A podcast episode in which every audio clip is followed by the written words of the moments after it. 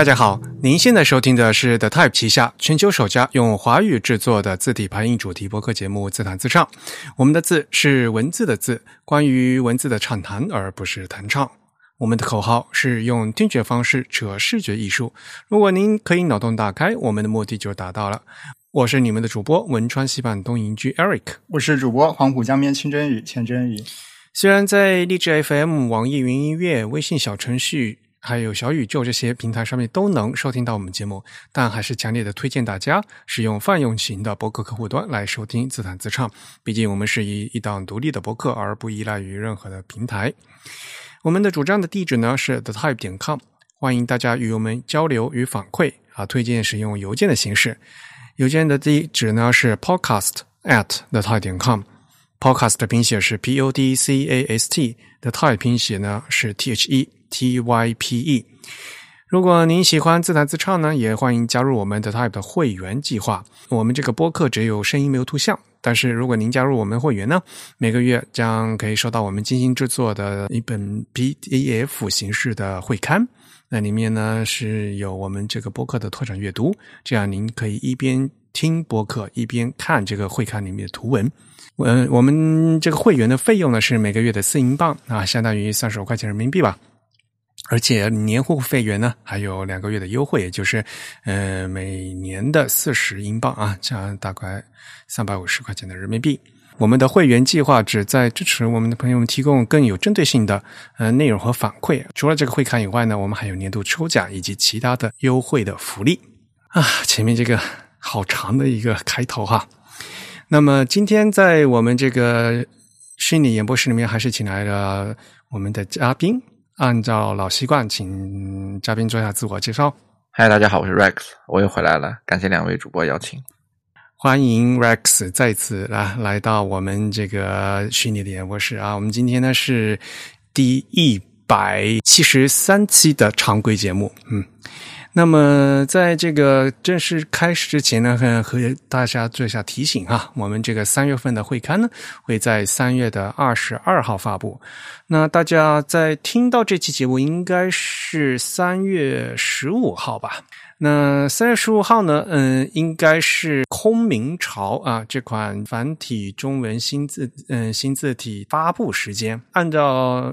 他原来在那个泽泽上面的那个众筹计划的话，那在三月十五号的中午呢，嗯，他们将会通过电子邮件把这个字体呢发给大家。那参与这个呃众筹的朋友就会收嗯收到这款字体。我们将会另外找时间嘛，那来跟大家具体来谈一谈这个孔明潮啊。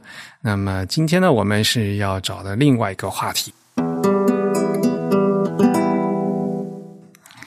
那我们今天要和大家呢来讲讲高迪，当然啊，呃，不是谈西班牙建筑师那个什么安东尼奥高迪哈，我们跟大家讲的是字体设计师的高迪。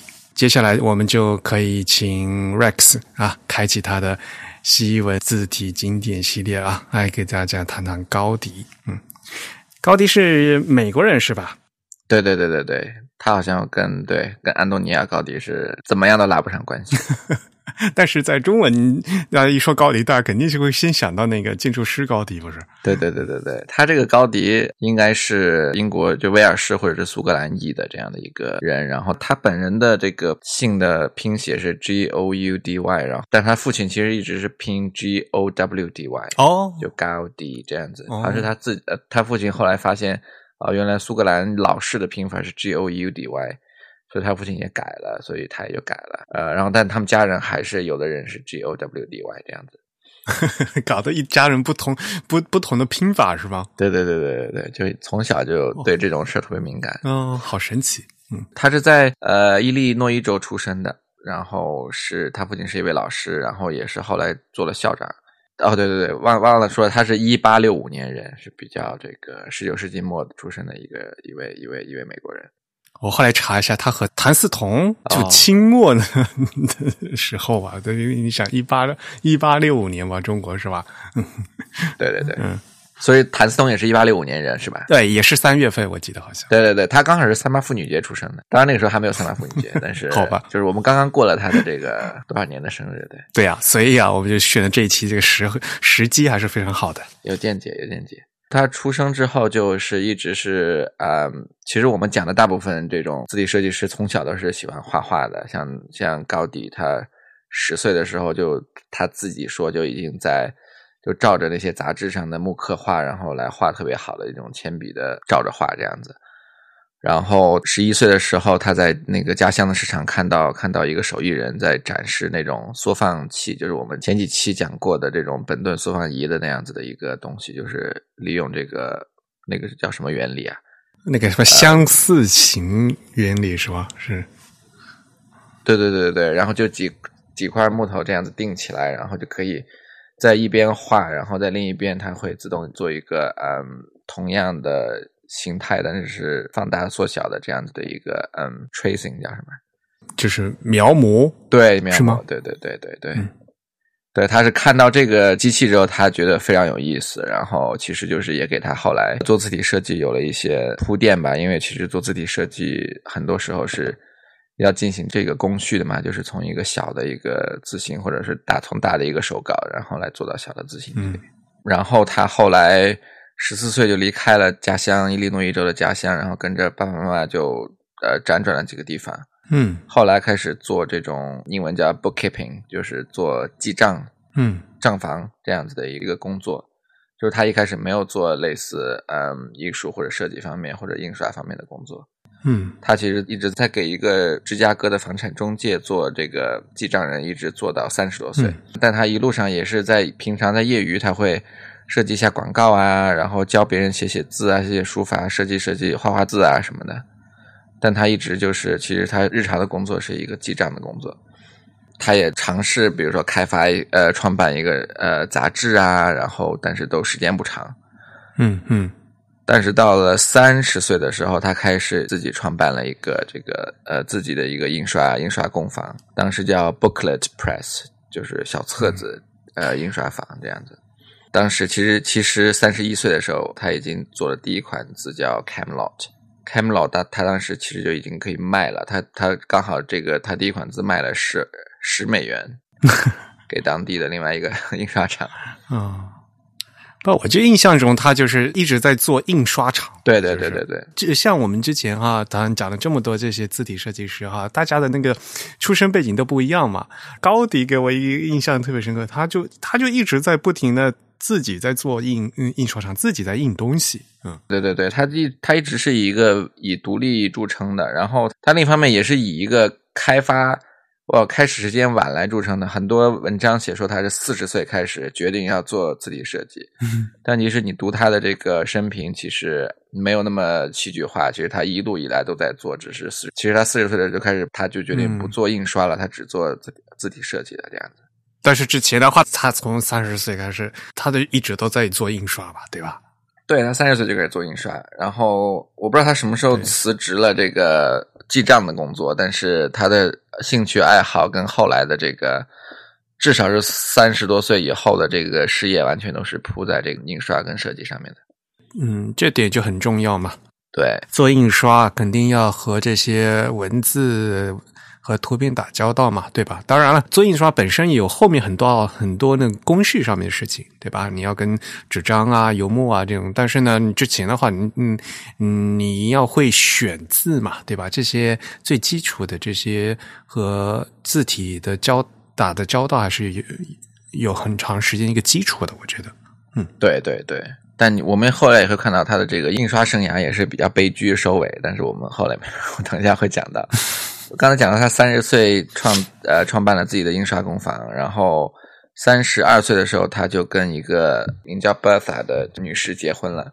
当时 Bertha 也是一个跟他一样在芝加哥做记账的一个人，然后但是 Bertha 最后证明是对他的一生帮助非常大。呃，这位女士，哦，嗯，对，然后其实就是说，嗯。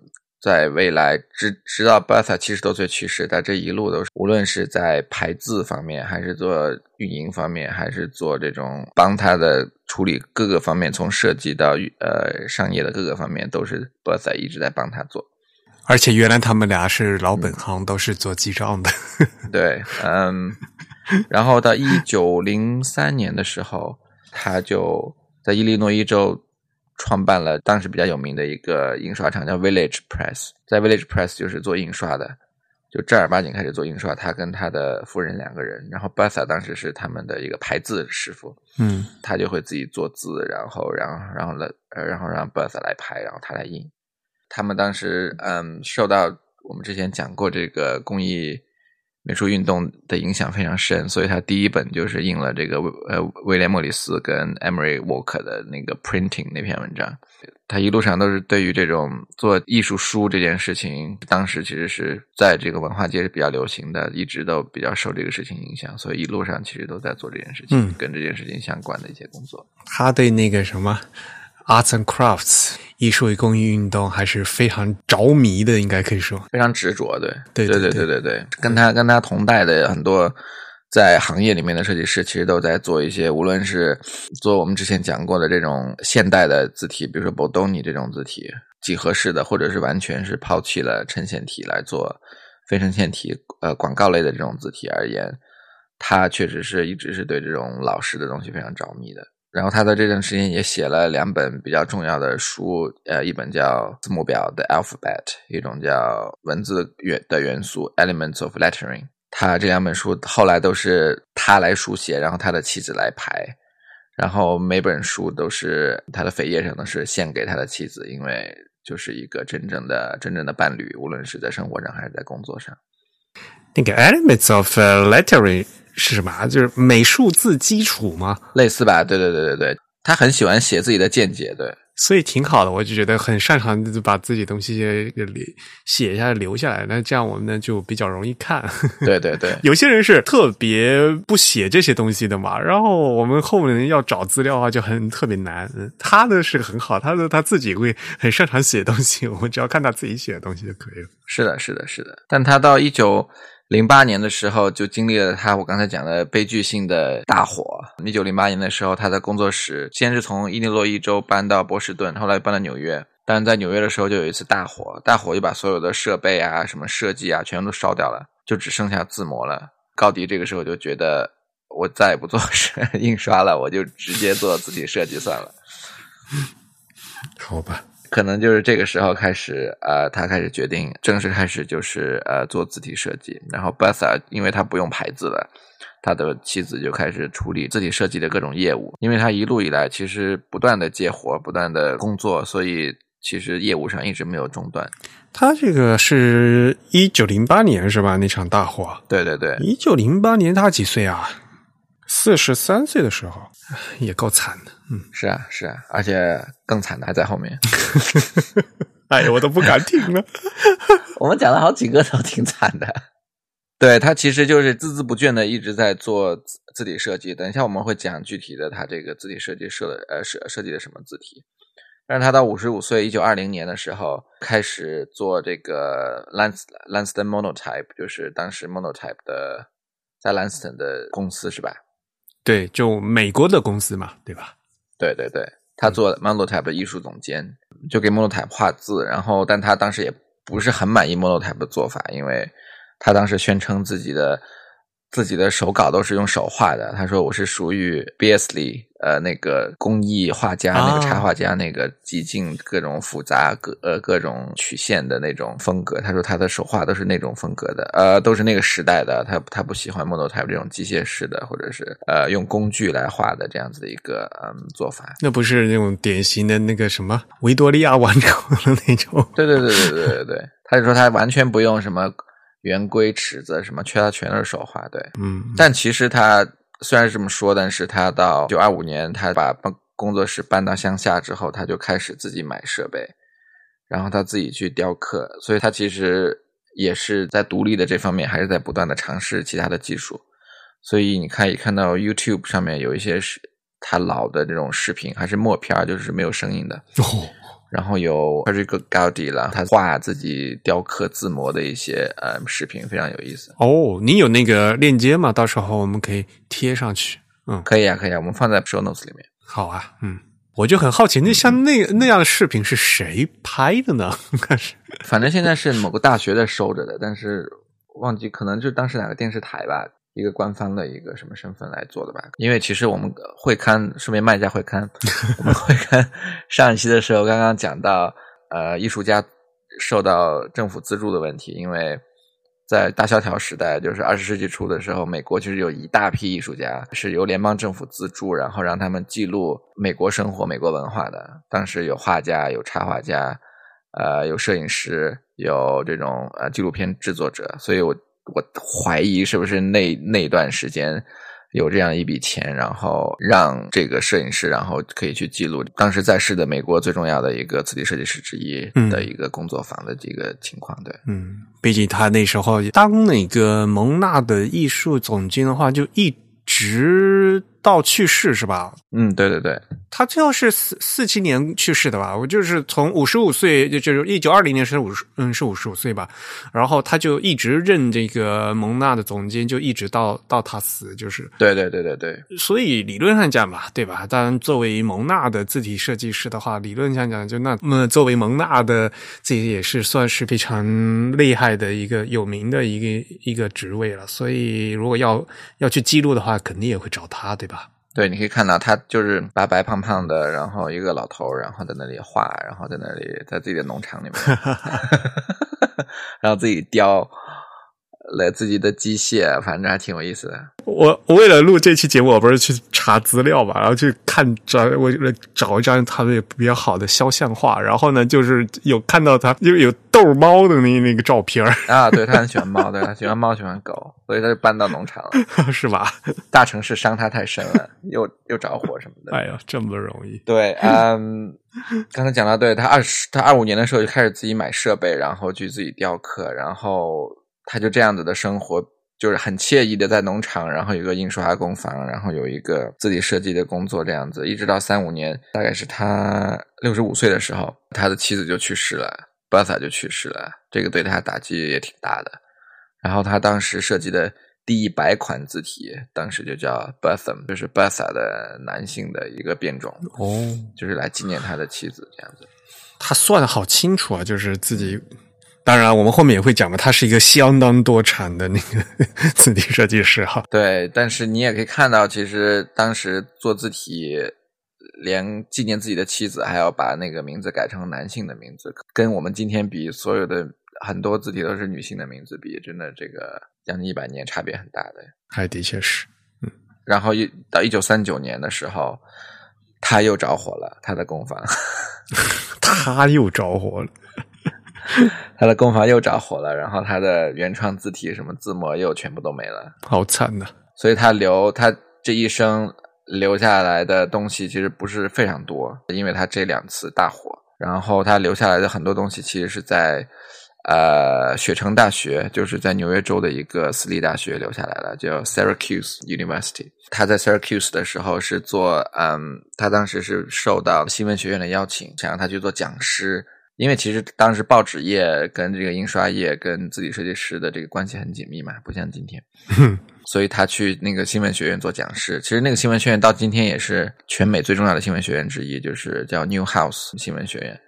嗯，对，所以他在雪城大学做了一些工作，然后当时也留下来一些手稿，然后那些手稿，呃，有幸是在雪城大学被留下来了。然后他去世之后，他的侄女儿也把一些手稿、藏品什么的。有一部分也捐给了雪城大学，嗯，所以他晚年的时候跟雪城大学的一个关系，最后让他可以留下来一部分东西吧。嗯嗯嗯。所以他一九四七年去世的话，享年八十二岁。对，当时他其实到晚年的时候，就像你说的，已经非常有名了。他美联社啊，什么时代杂志都有采访过他。然后他去世，连纽约时报都呃要刊载这个讣告。而且好像还刊载了一系列的文章，然后来纪念他，因为他的对印刷艺术这件事情的呃贡献非常大。但其实就是呃，当时的人们就觉得他这个人可能有点太会推销自己了，嗯太注重名气了，太注重这种奖项了。同行都同行这种一些比较内向的同行都对他比较有点不满。一方面他的作品非常多，一方面因为他特别爱演讲，特别爱接受采访，特别爱在聚镁光灯下，所以啊、呃也有一些这种微词吧。当时在行业里面，哎，不过现在想起来，不是他好多字体的话都被大火烧着了嘛，对吧？对啊，对啊，其实也挺惨的，对吧？我觉得无可厚非，对对对，因为受了几次大火，对吧？还要养家 糊口，而且还因为他虽然作为呃蒙娜的一个雇员，也是到五十五岁了，所以他其实大部分时间是在这个呃做一个独立的设计师，所以他不得不接受非常多的工作，呃，接非常多的活儿。但是也因为他的这个作品多，所以有爱宣传，所以呃，他其实今天他的名气或者影响力没有说是一些这种其他人那么大。其实因为到后面的话，我们大家就大家都知道嘛，这个字体的技术已经从这个金属活字到它的后，它这边已经是那个自动注排机的活字了嘛，对吧？因为它这是蒙纳嘛，蒙纳是自动注排机，和以之在之前那个手动的那个手动排的那个金属活字还不大一样嘛，对吧？要不然到到到后面他就去世了嘛，嗯、就没有经过这个照牌啊，然后这个数数码嘛，所以他其实就是在这个时时间节点上，被人说是所谓的金属活字字体里面，就是设计这个字体种类最多的人。对我看到一个统计是在美国金属时代，他是设计款字数最多的第三个人，啊，第一个人是本本顿，好吧，不能跟本顿老爷子比。第二个人叫 Middleton，我不知道你知不知道。不过也也就是因为在这个时候嘛，刚好赶上这个技术改革，然后呢工业革命嘛，对吧？所以然后呢又会把以前的好多这些手工的字呢，又又要就转移到那个蒙纳机器上去，等于当时首先是有这样一个复刻转移的一个过程嘛，所以他们刚好卡在这个时间点上了。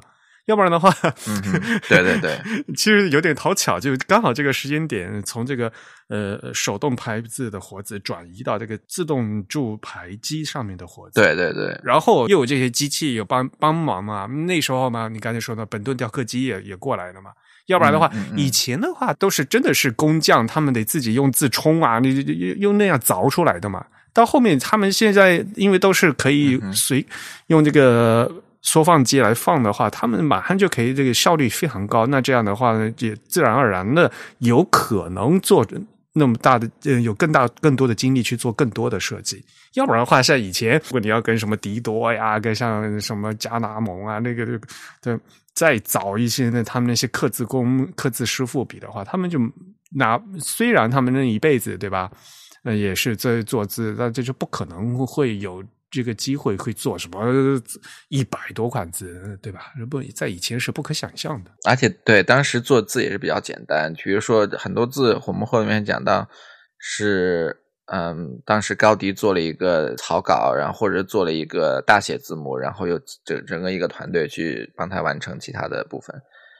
呃，甚至本顿，比如说就帮他完成了很多很多这种字，嗯嗯嗯，所以他当时这种效率什么的，也也不是说按照今天的一个标准，就是说你得把所有的东西做完才算完成这样子。就整个产业已经起来了，然后呢，当时就会有监制了嘛，对吧？这艺术呃，真的是有这个字体设计总监的这样一个职位了，要不然的话，以前是完全是纯那种工匠嘛，对吧？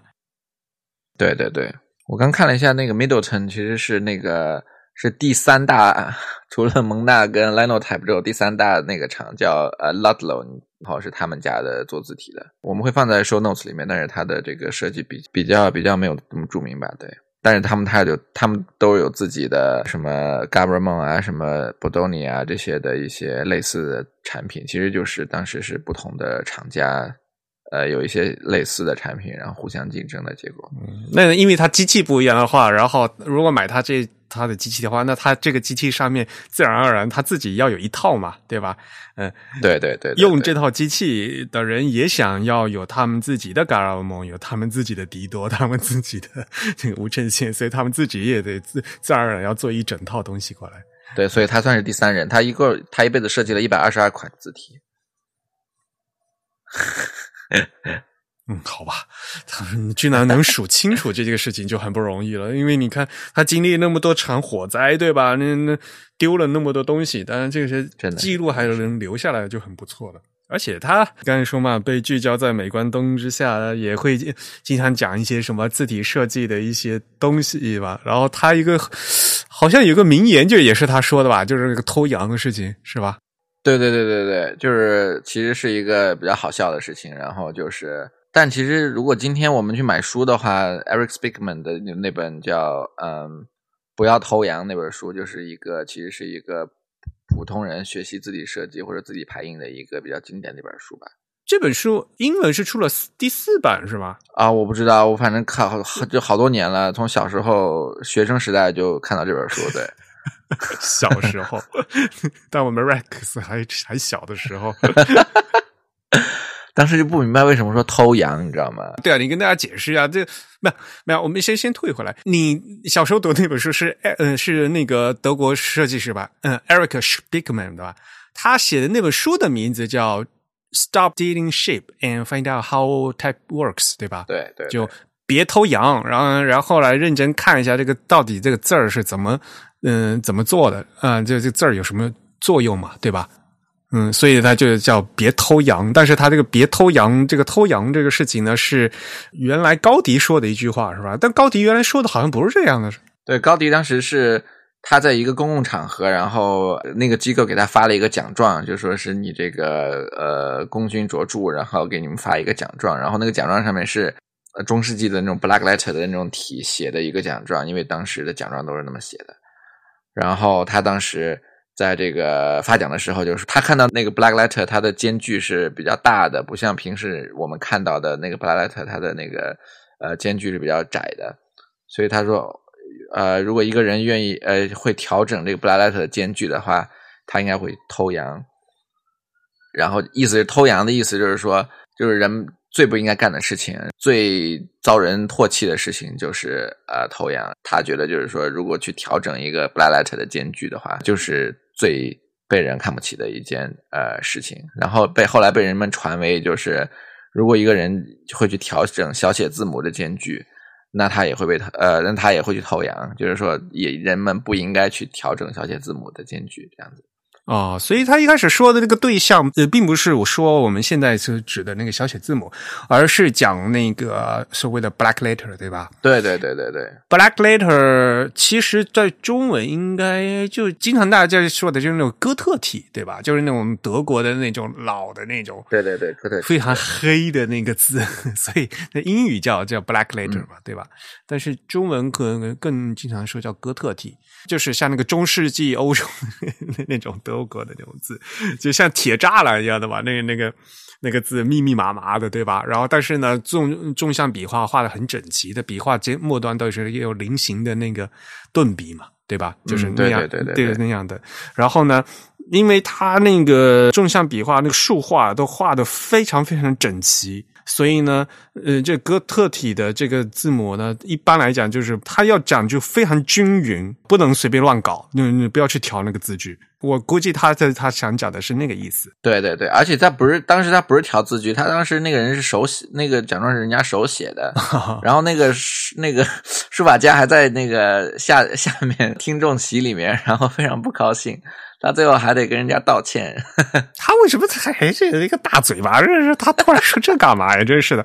话说回来，就是真正在那排版的时候，如果你用的哥特体排版的时候啊，就是呃，你调字句是也并不是说不行啦，但是呃，在调拉大字句是表突出和强调的意思，就是啊在这个哥特体里面，因为我们在排罗马体的时候，就像我们现在看的那个英文字体，我们就是普通那个罗马体嘛，罗马正体嘛，对吧？然后如果要表示强调的话，现在一般都在换成意大利斜体嘛。对吧？对而如果全篇文章是用的哥特体，当当年那个德国他们那个文章全是用哥特体嘛？那那哥特体的排版的时候，如果你要表示强调的话，就是他们是拉开字距的，用拉字距来表示强调。对，其实可能是他在美国就没有见过这种大量用哥特体来排，他对这个传统其实不是很了解。嗯，但是反过来的确是啦，就是说，你除非你要做强调，你才去拉字句，否则的话，正常的这个文章的话，你是不不能去调字调那个字句的。西所谓的那个 black letter，他们那个所谓的西文书法，它要求的就是要均匀，就是所谓的 texture 嘛，对吧？那个 那个叫什么？嗯哼，质地均匀嘛。我们说质地，那个文本的质地很均匀，它那个正那个竖线是。笔画必须间距是非常非常匀称和相和要要相要相等的，就是那个画那个线条，呃，这个这就是典型的西文书法和中文书法不一样的地方。中文书法的话是求变嘛，要不然就觉得很呆很那个呆板，对对对，没有生气，对吧？但是西文书法是必须就是越均匀越整齐，嗯，就是越好的。对对对，其实讲到就是讲到刚才的那个空明朝也是想做这件事情。你好厉害，居然还给人绕回来。偷羊就很奇怪嘛，什么为什么会说偷羊呢？就为什么会说偷羊是最不应该做的事情呢？就这件事情，你可以说是西方文化比较怪，或者怎么样，就是或者是古老的这种俗语比较怪。但是为什么偷羊呢？结果后来人们发现，其实呃，这个是一种美化的说法，就是不是偷羊。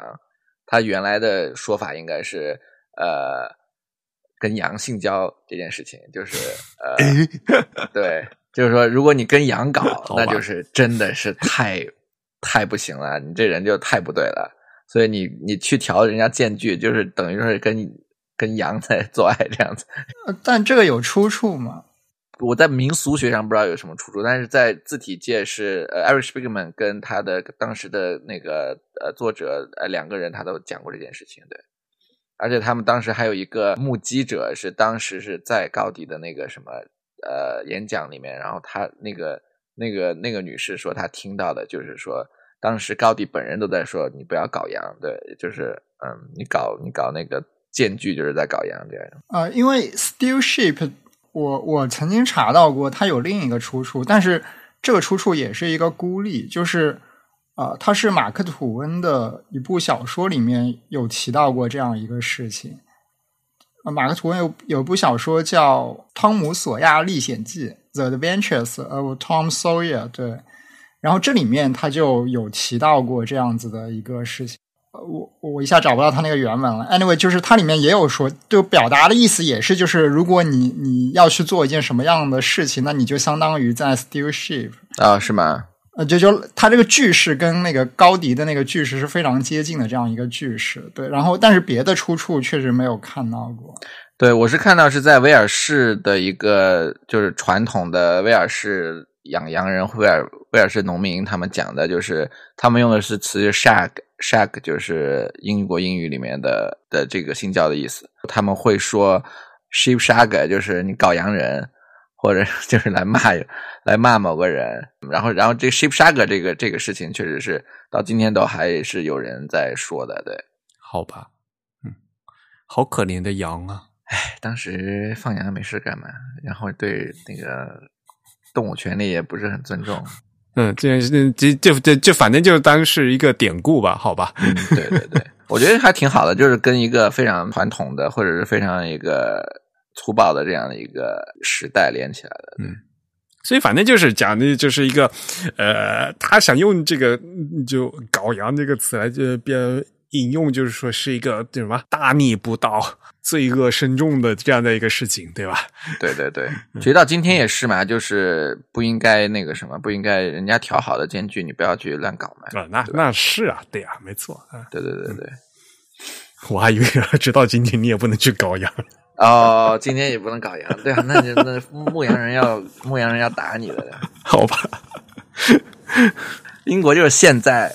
今天英国人还会说新西兰人是 sheep shaggers，就是在讽刺他的时候，因为新西兰人都在牧羊嘛，就特别特别特别乡土，然后他们会说新西兰人是 sheep shaggers，那是嘲笑人家比乡乡巴佬吗？还是什么？对，乡巴佬，对对对对，乡巴佬，然后很粗，然后又不会什么，对对对。对啊，不是新西兰是羊口比人口多吗？不是，这个还是删了吧，等会儿。好了，下面你给大家介绍一下他设计的一百二十二款字体。我觉得，好，我就大概给大家念一下。对 对，从头念到尾，这个我们的节目就可以结束了。其实没有很多字特别，就是今天人们觉得啊，原来是他设计的。就是说，当时其实有一些文章也在批评他，就是说他他他的字其实就是他他他特别注重量，不是很注重质，所以他的字像那个谁，Stanley Morrison 当时就说，哦，这个高迪这个人已经把整个一个世纪的这种字体都设计了，然后 而且还每个都长得有点怪怪的，然后幸亏我当时我的 Times New Roman 没有长得那么奇怪。你今天去看那个他的一些字，其实是没有没有一些没有没有很多字，虽然有一百多款字，可能能能讲的就两呃三四款吧。但是理论上讲吧，对吧？能讲的也也说明也是有一两款是可以讲的嘛。对对对，那当然，比如就大家比较可能听过的有这个 Copper Plate Gothic，对这款的话就是。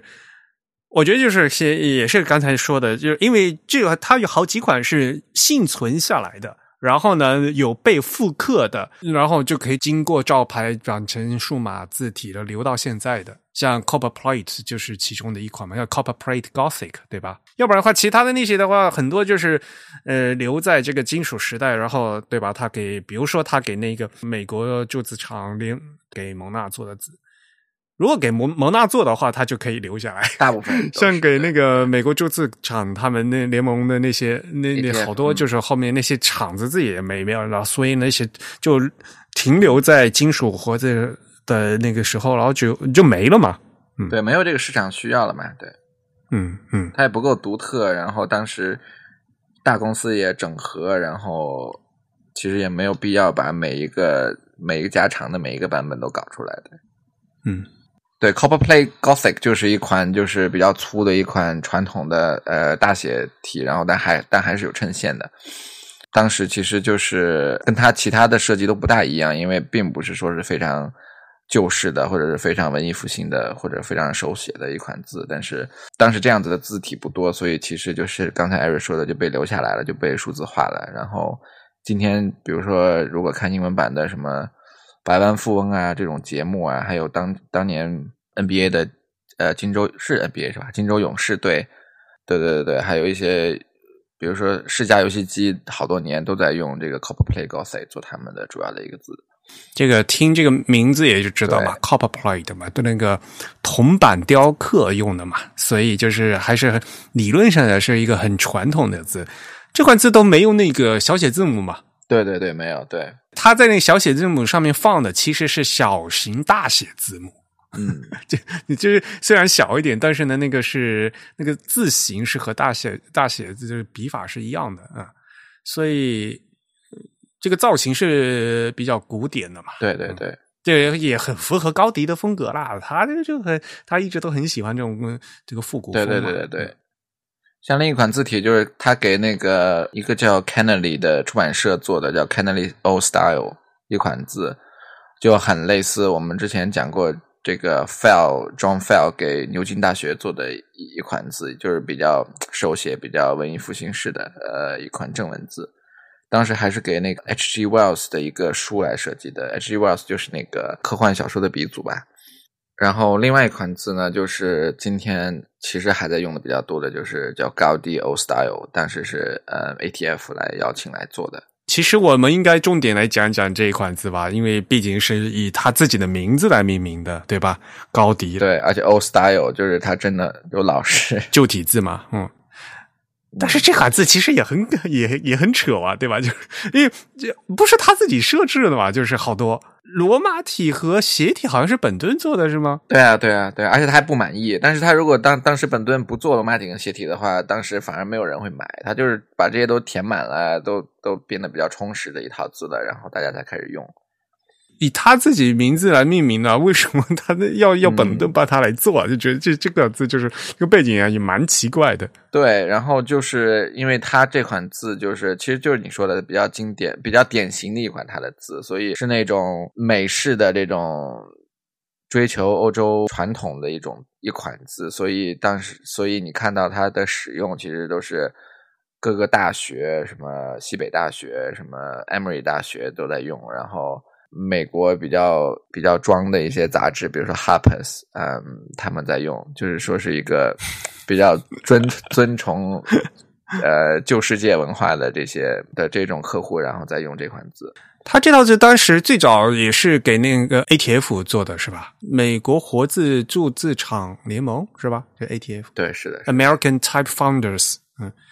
就现到现在，我那天还在给他们做校对的时候，哎呀，现在很多人都不知道那个 founder 是什么意思啊，就什么建筑 就创始者什么什么。其实当时那个 founder 就是就是铸字产的意思，就是 foundry。对对对，就一堆 foundry。所以从某种意义上讲，我们的方正的 国内方正字库，它就它就就叫 founder，叫 founder founder。对，在从某种意义上，其实这个是很很传统的，就是很很好的一个名字。对，嗯。嗯，所以他是给那个 ATF 做的这款字嘛，而且我记得就是除了这个高迪 Old Style 的话，它其实是有一个所谓的他自己以他自己名为为命名的整个字体的家族嘛，就除了这个高迪 Old Style 的话，还有很多吧，就什么高迪 Italic，还有什么高迪 Cursive，还有高迪什么 Children，给小孩子印的书的一个，就是 A 跟 G 是会简单的字形的那种字，对。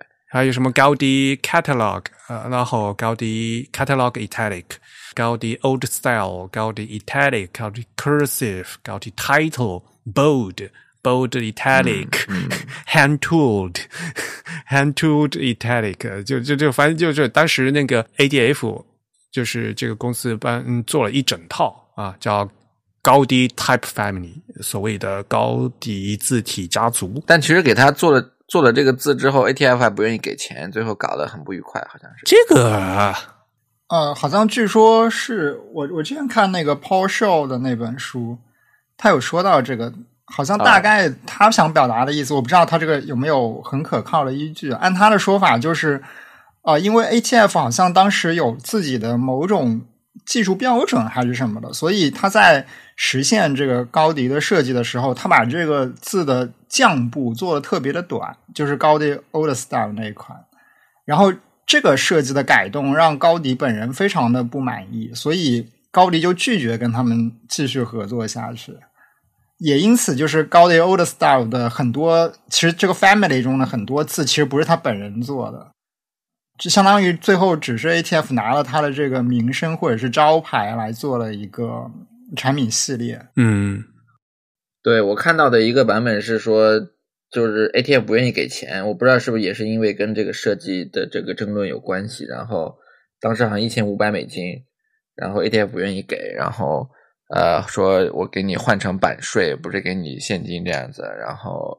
最后反正就不愿意给，然后就就就是就就说我再也不跟你合作了。嗯，啊对，但实际上这款字据说当时做出来之后非常的受欢迎，所以其实跟高迪本人的这个。呃，想象或者是审美和意愿都是相违背的。不过，我们从从客观上来讲，就是我们现在来看，就是就是，当然了，从当时金属活字到是数码复刻到现在，我们来看的是复刻过后的版本。但是，这个高迪 Old Style 这款字的确，它这个降部是比较短小的。嗯。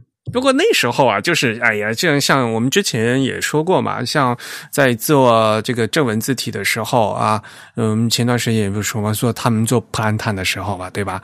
呃，虽然是做所谓的古典复刻，但是他们也是把那个过渡体啊，这个新版的混在一起，然后也是为了呃，就是压缩行距嘛。对吧？你就把那个降部缩短的话，其实他就是想把那个行高给压扁一点嘛。这样的话，就是能节省版面嘛。说实话，也就是。对对对。所以像刚才就说的，ATF 他们公司呢，就是他设计的是整个高迪家，嗯，高迪字体家族呢有这么多，但是实际上高是高迪自己做的只有三款，就是高迪 Old Style、高迪 Old Style 的 Italic 和高迪 Cursive。就这三款是高迪自己做的，然后剩下那什么高迪 Bold 啊、高迪 Title、Bold Ti 啊，然后 Bold Italic、Catalog 之类的这几款呢是本顿做的啊，并不是高迪他嗯高迪做的嗯。当然了，关于本顿的话，其实我们之前的节目也说过哈，本顿父子的事情，所以如果大家有兴趣的话，再可以翻到我们之前的节目，大家再听我们以前说过这个莫里斯富勒本顿嗯。高迪 Old Style 的话，嗯，受到市场的欢迎也的确是的。一开始是 A A T F 嗯来做嘛，然后后来就是蒙纳有复刻，然后各个厂家就一直都都都有这个他自己的版本。我觉得，呃，他被大家所熟知的也是因为后来他欧洲的那个 U R W 的公司，他们自己有复刻的版本，后来被装到了 Microsoft 嗯那个微软的 Office 里面去了。所以大家可能就是，嗯，被微微软一放进去，所以现在的数码嗯字体产品吧，对吧？大家在用的时候就比较容易能见到这款字，所以相对来讲，大家对这款字会比较熟悉一点。当然了，到这现现在的数码复刻，就这款字后来不仅是蒙纳了，像莱诺也有，阿杜比也有，就反正相对来讲，到现在就是大家都都都就都能看到这款字，嗯。挺好，挺好。要是万一都没有了的话，也也也是挺可惜的。毕竟是这么一个，嗯，多产的设计师，对吧？对，嗯。当然，我就觉得，就是反正各种各样的这个复刻里面，还是会有嗯不同的差别。我会在会刊里面给给大家贴几张，就是就真正的原版的呃金属活字的。高迪 Old Style 的一些这个样章啊，大家看一下，嗯，就感觉的确还是这个古风，还是的确是有的，嗯。不过反正现在因为一个已经被翻刻成那个数码字体了，相对来讲的话，它的那个就是那些功能还是相对比较多的。但是正如刚才我们所说的，你仔细看的话，它整个字母是比较圆啊，像那个 所谓的个字碗。P Q 的那个圈啊，这个相对来讲比较圆，圆了以后呢，它又那个降部又比较短，所以看起来其实比例并不是那么的协调，好吧？所以呢，这款呢就是很扯的一款，就是高迪字体家族，虽然是以他自己命名的，但是呢，实际上呢，只有一小部分是他自己做的啊。那流传到现在呢，就是这个高迪 Old Style 是最常用的，我们也在电脑也能看到的。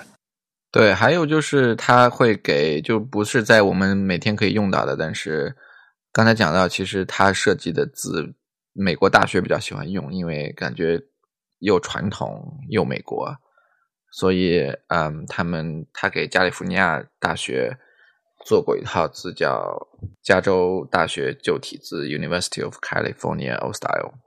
然后后来还被呃数字复刻成今天叫什么 Berkeley 是吗？嗯哼。今天其实关于高迪最最近的一个项目，反而是一七年的时候被著名的那个平面设计公司五角星，他们给刚才讲到更呃晚年的时候，在邀请高迪去做讲师的那个大学 Syracuse 大学雪城大学。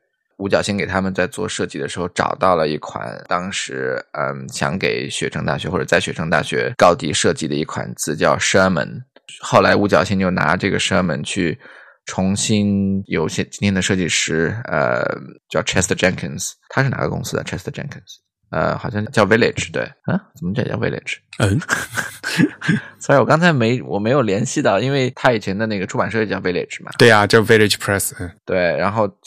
今天他的那个 Sherman 的这套字的这个呃数字化也是由一家叫 Village 的公司的设计师叫 Chester Jenkins 来数字化的。其实整个项目你是可以在 YouTube 里面看到的，他们他们做了几次演讲，然后还有一个小的纪录片，呃，是讲怎么样他们怎么样找到 Sherman 这款字，怎么样数字化，然后五角星又怎么样把它应用到各个场景呃，这样子一件事情。对，呃，就是最近的一个。高地比较重要的一个项目吧。哎，不过反正他身在其位嘛，我们其实还要提一下，他不是在兰斯顿蒙蒙纳在做嘛，对吧？所以，呃，像蒙纳他们公司出的那个 Garamond，那个 Garamond，当然 Garamond 这个词本身那后面那个字母是不发音的，嗯，但是呢，呃，就是有款字叫 Garam，嗯，拼写是 G 嗯 G A R A M O T 啊。这款字其实就是那个高迪做的嘛。我们之前在很早很早以前讲这个加拉蒙的事也说过嘛。就加拉蒙这款字呢，就到时候或者就变几乎就成了这个就所谓的旧体罗马字的一个代名词了。对对对。所以呢，很多虽然不是以真正加拉蒙他自己活字复刻的字，也被冠上了加拉蒙的这个名字。那么。高迪的这款字呢，它也是一种复刻啦。然后呢，也是拿法国，就是那个法国国家印呃印刷局的那些活字，我们只能说以它为基础，是一个并不是一个非常严格的一个复刻啊。当然，因为它作为它这样一个放在蒙呃 Lanston Monotype 这个蒙纳机上面的一个基础正文字的这样一个产业呃产业的地位，所以这款字被用的非常多。不过这款字后来也是也是有这个数码复刻的，就是了。就 Garamond 是吧？对，嗯，所以就是蒙纳的 Garamond，就是 G A R A M O T 啊，就是以 T 为结尾的这个 Garamond。嗯，实际上呢是这个高迪做的。高迪做的这款蒙呢，其实是一九二一年左右发布的，也用了很长一段时间。嗯，然后后面还有一款，这个叫的是什么 Dipton。啊，这个这个怎么念？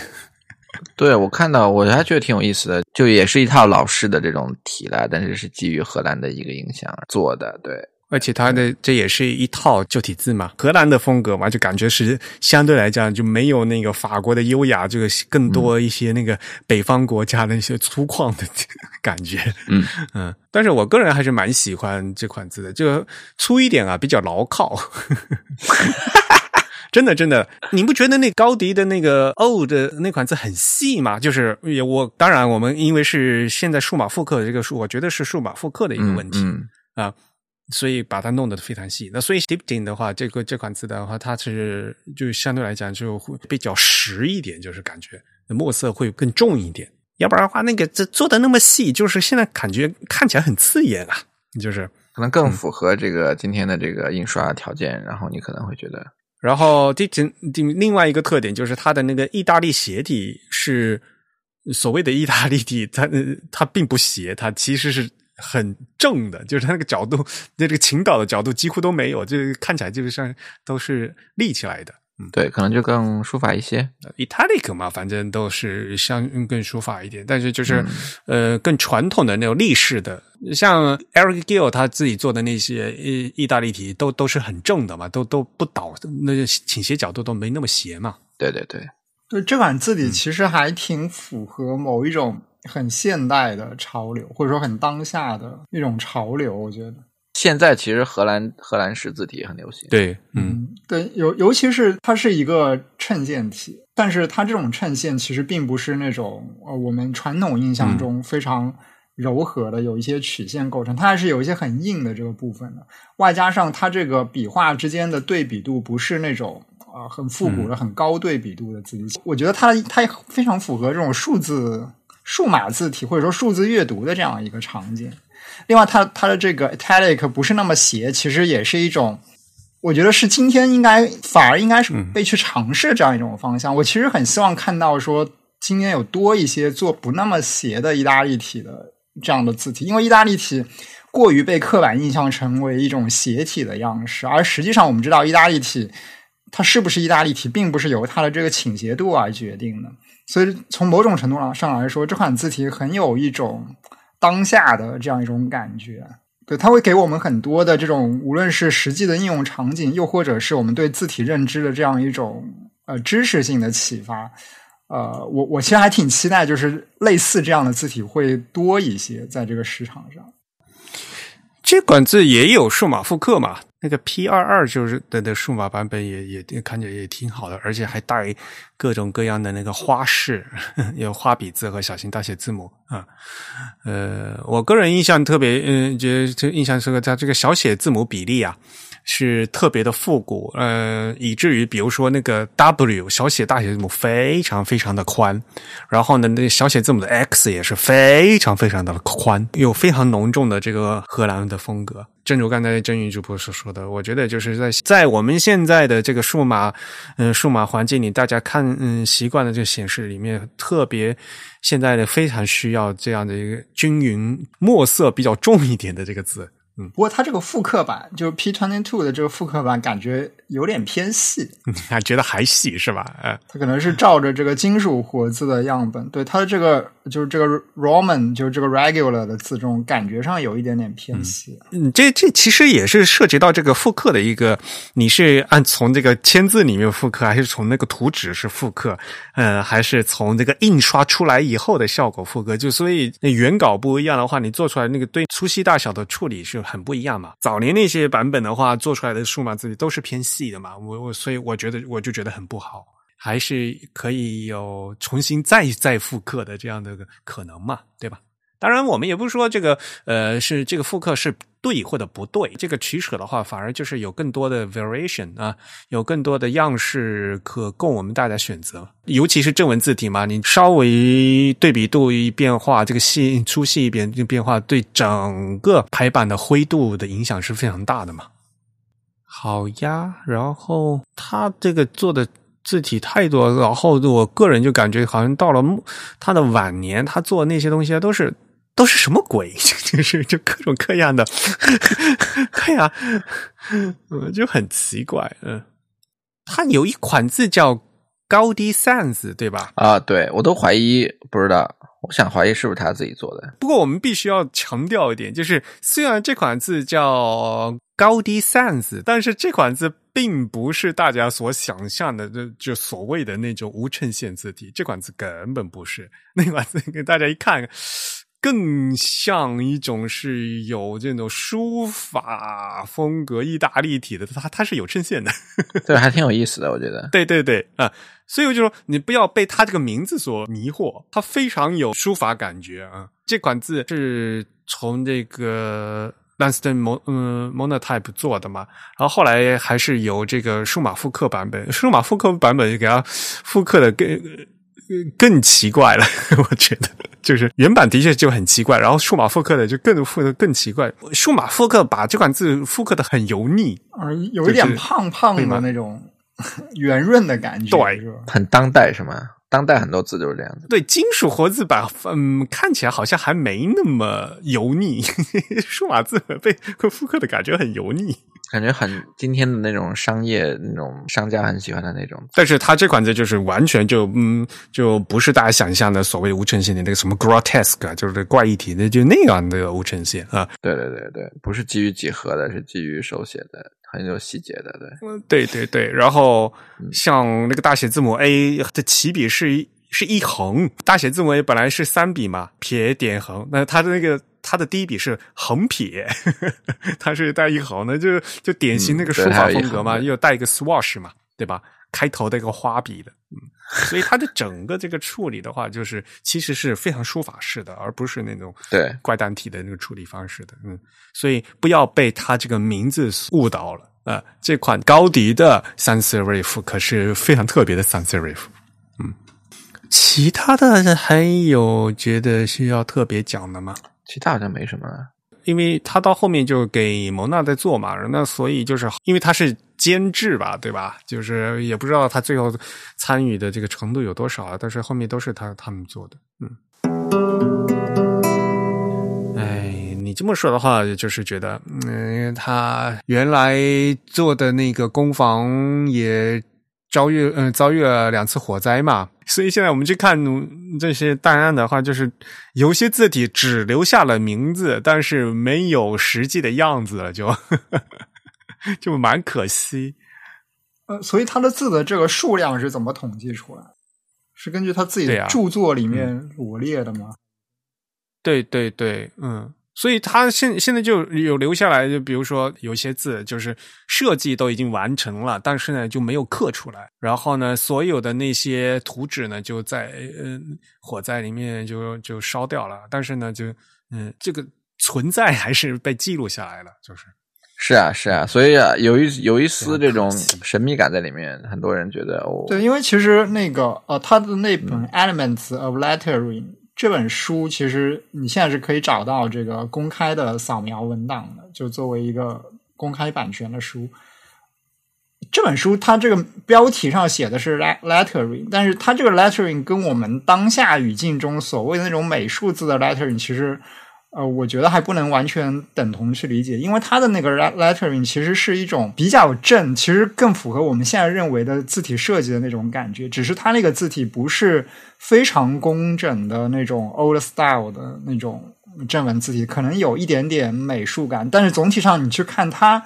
它所谓的美术值还是很正的，在我们今天视角来看，其实完全你当成正文字体也是没有什么问题。美术字为什么一定要是花花花花花少？我们当年，我我当时学美术也是也是学宋体和黑体的呀。啊，对对对，所以他可能不那么的美术。我我觉得可能我们以前管它叫美工字，它其实还是一种一种设计。其实他他把自己当成是一种设计师，而且他那本书里面。在分析他的这个字的时候，他还引入了很多比较理性化的一些，比如他他也会画一些那种什么参考线之类的，来分析他这个字体的骨架之类的。啊，画参考线这个事情嘛，那肯定是的。而且，呃，很多时候他是有以那个制图的印象来给大家做的，知道吗？啊，对对对，把这个字。称到那个网格纸里面，啊，以便于在工业制图的时候能够完全复制下来嘛。这个笔画本身的话，为什么是这个样子，并不是因为 你尺规作图能做出来的 啊。这这这这个是那个因果关系，就不要弄反了。啊啊，的确是哈。那个《Elements of Lettering》这本书的话，其实现在是公版书，这随便在网上也都能看到，所以大家可以过去翻一翻。嗯，我们。我也抽几页放到那个会刊上面，让大家看一下吧。嗯，但是谢谢这个东西，也就说明就是，呃，高迪他本人呢也是非常有呃有这个深厚的这个手嗯手上功夫的，就是毕竟是设计师嘛，对吧？就他自己画图这个还是非常过关的啊，所以拿手起来就就能画。那个《Elements of Lettering》是他一九。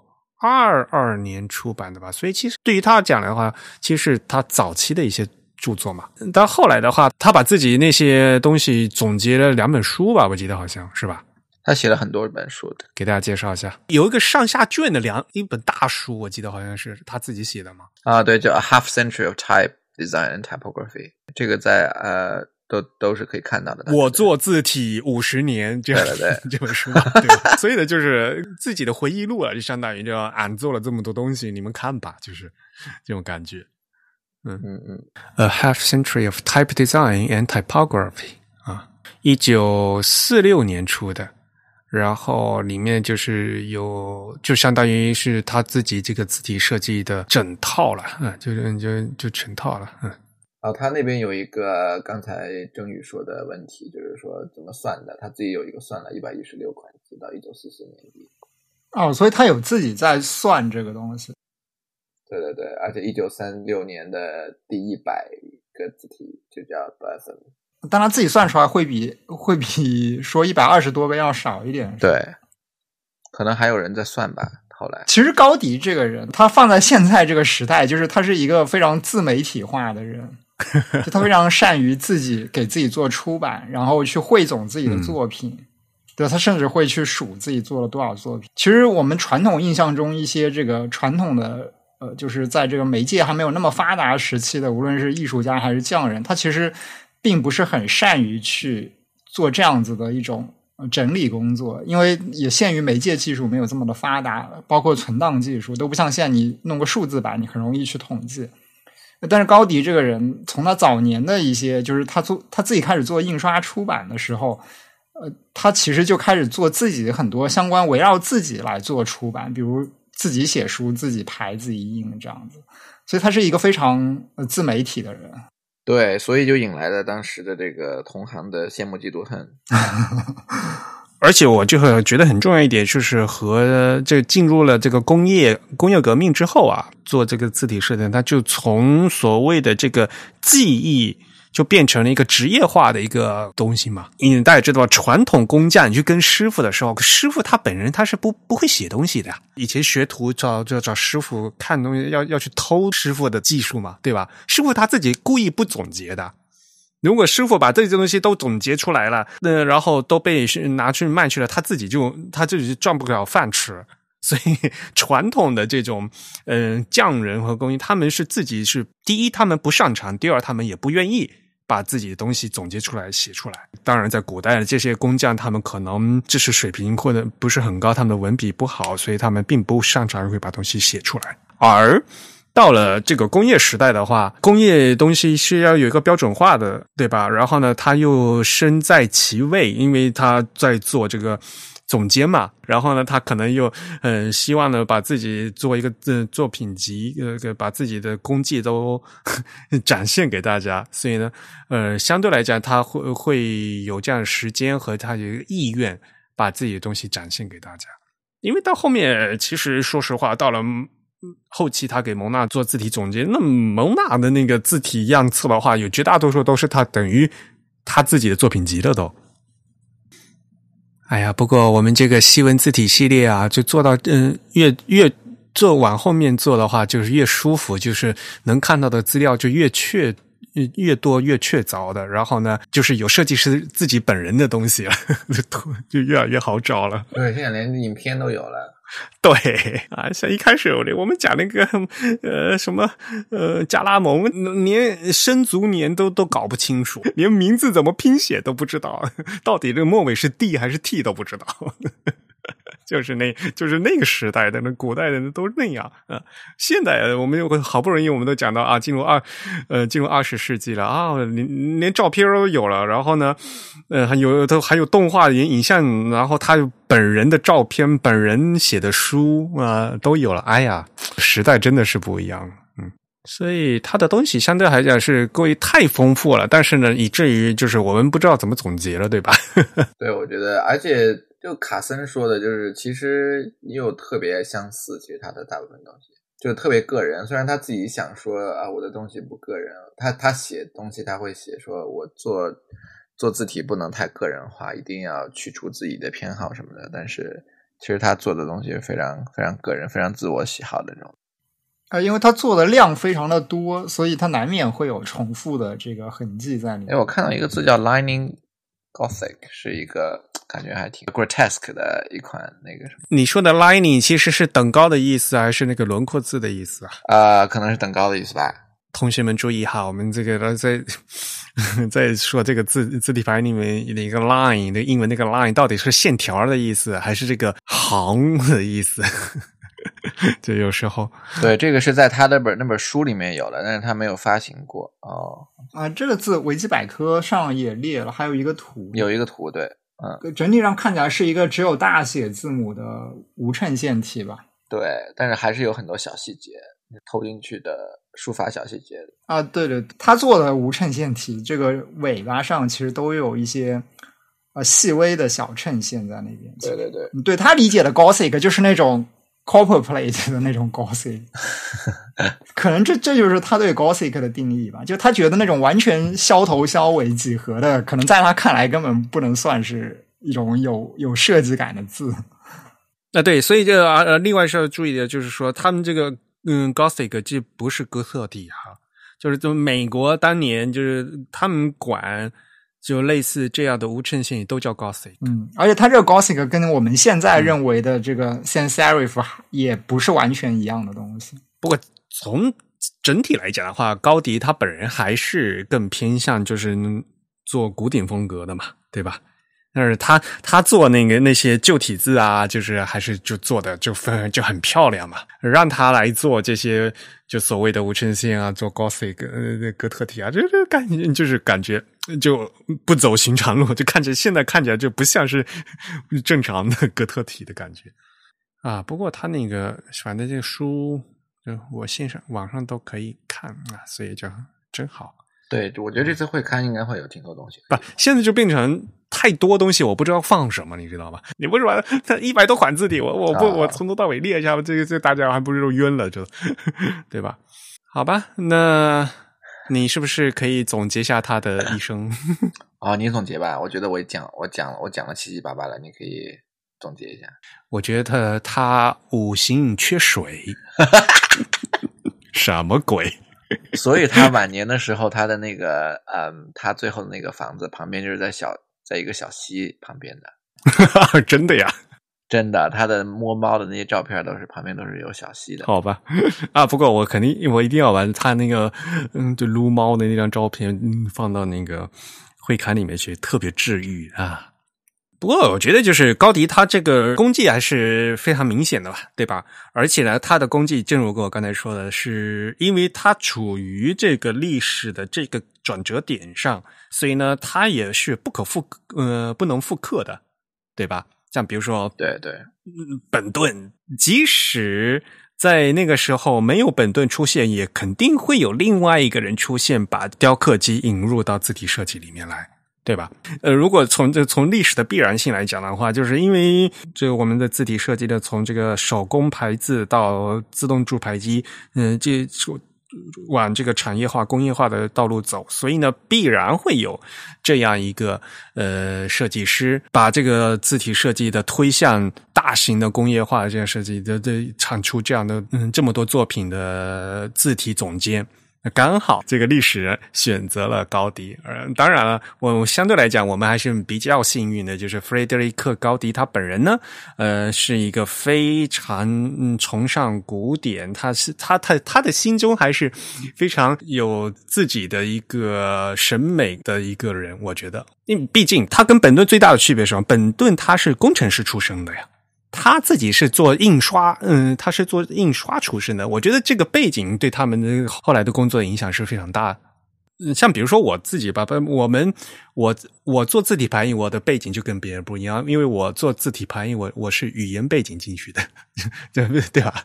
很多人做字体设计，他们是美院毕业的背景吧？就大家呃背景不一样的话，他的切入点不一样，也会影自然而然的影响到他在工作中的一些。做事情的方式和他的作品的风格，啊，这是肯定的。嗯，那么，呃，和本顿最大的区别就是弗雷德里克·高迪他本人呢，他其实是常年，当然他常年也做了 很很多的记账的工作，但是他更重要的时间呢，他是非常崇尚呃，arts and crafts，对吧？工艺美术运动的传统的印刷工艺的。其实，在那个年代做印刷非常难，那而且要需要很多的物资嘛，对吧？你要管那么多的签字，嗯，要做那么多印刷机器，其实是一个很烦的一个事情，因为并不容易，也不挣钱。说实话，你不不可能，你，这从来没有一个什么这印刷厂能能能达到百万富翁的这样的感觉，对不对？嗯，何况其实我。估计他的生活，他的这个生活并不是特别的富裕，要不然就是家里着火了，对吧？那 工厂着火了，要不然就是和这个对吧？跟那个美国铸字厂之间有宁可为了自己这些字体设计的和这个雇雇主之间会发生争争执嘛，对吧？不，无论是为了那个钱的问题，还是说为了那个呃字体造型的问题，肯定是不欢而散。这个事情也是记录在案的。所以呢，我觉得个人他个人也是因为有他个人的追求，所以才会发生这样的事情嘛，对吧？他不会不会说啊，那那就这样的，那我屈服了，那呃赚了一个钱，对吧？也舒舒服服的。要不然的话，他晚年到五六十岁都在进这个蒙纳公司的话，他这他就好好退休就完了嘛。对吧？何必何必还那么做？至少我们虽然说他是一个呃，他是一个非常多产的 呃设计师，至少说明他是一个非常勤奋的一个人嘛，对吧？就像之前 Rex 说到的，其实高迪他的妻子对他的帮助还是非常重要的，而且他的妻子呃，应该说在这个字体排印界的评价是非常高的。我们有机会可以说一说的。对，我们今天就在。讲是要埋下这个挖这个坑啊，然后来以后可以说一下，呃，字体界的女性们其实有非常多的人，对，对我看好像有一个什么采访说她是什么，是她是说她是世界上最能干的女性印刷师，the world's ablest woman printer。对对对，我也看到这个。对，《时代》杂志在一九三三年有一个。有一个对 他这样的评价，说明这个评价还是非常高的。我至少之前还没有看到用这种最高级来评价一个人，都没有说什么 “one love”，就是都都没有这种什么什么什么之一，就没有之一。就如果这句话用现在翻译，就是什么世界上最能干的女印刷师，后面要加个没有之一。对啊，所以我们可以挖坑嘛，对吧？女设计师的事情，其实我们在之前的话也说，也不断的这个在重复一个这个事情嘛，对吧？嗯，在当然了，到后面这个工业设计以后，对吧？兰斯顿像蒙纳公司，他们跟那个呃本顿啊，他们那些绘图室里面，其实都是女工在帮他们做图嘛，对吧？都是那些无名的女工，嗯。所以到后来呢，这终于会有一些女性的名字终于出现啊。嗯，可以慢慢嗯找机会继续说，嗯，那么我们今天就暂暂时就给大家介绍这位三八妇女节出生的 设计师。啊，这个总结好奇怪呀，挺适合他的，真的，对啊，他毕竟他老婆对他影响这么重的，帮助这么多，命中注定妇女之友，什么鬼？呃，下面给大家介绍一下三月份会员抽奖的内容啊。我们本月会员抽奖的礼品呢，是日本现代设计之父龟仓雄策的传记《朱红的记忆》这本书的简体中文版。那龟仓雄策呢，是二战后日本平面设计师的见证人啊，推动呢建立了日宣美。然后六四年东京奥运会的这整个视觉系统也是他设计的嘛。那在这本书里面呢，就记录了他和设计师、艺术家同行啊，在。呃，日本侵华战争时期的这些角色和活动啊，那我们的会刊呢，第十一期啊，其实是二零一九年的七月份啊，在那一期里面也嗯登载过这本书的繁体中文版的书评啊，如果大家有兴趣的话，可以翻回去看一下。那三月份呢，我们将抽出一位呃幸运会员啊，送上这本书。那么在三月二十一号之前。注册在即的会员均有机会获得。好，那至于你说下为。好，那我们今天节目就到这里结束。我们也再次感谢 Rex 来来做我们的嘉宾，给我们又介绍了一位，呃，这个应该算什么？十九世纪末二十世纪初这样一个时间段的美国著名的字体设计师。那如果我们的听众有什么意见或者反馈呢，都可以写邮件告诉我们。我们的邮箱地址是 podcast at the type 点 com，p o d c a s t at t h e t y p e 点 c o m。同时呢，大家也可以在社交网络上关注我们。我们在新浪微博、在 Twitter 以及在微信的 ID 都是 the type t h e t y p e。在 Facebook 上搜索 the type 或者搜索 type is beautiful 也都可以找到我们。再次感谢啊，我们的 Type 的主编 Rex 来做客我们的播客啊，下次也继续来哈。感谢两位主播邀请，下次我们再见。下次讲谁啊？你猜？呃，Eric，我不知道。我这个清单早就给你写了，你赶快去做功课你。好吧，好吧，好。本期节目是由 Eric 在 MacOS 上剪辑制作完成的。嗯，感谢大家收听，我们下期节目再见，拜拜，拜拜，嗯，拜拜。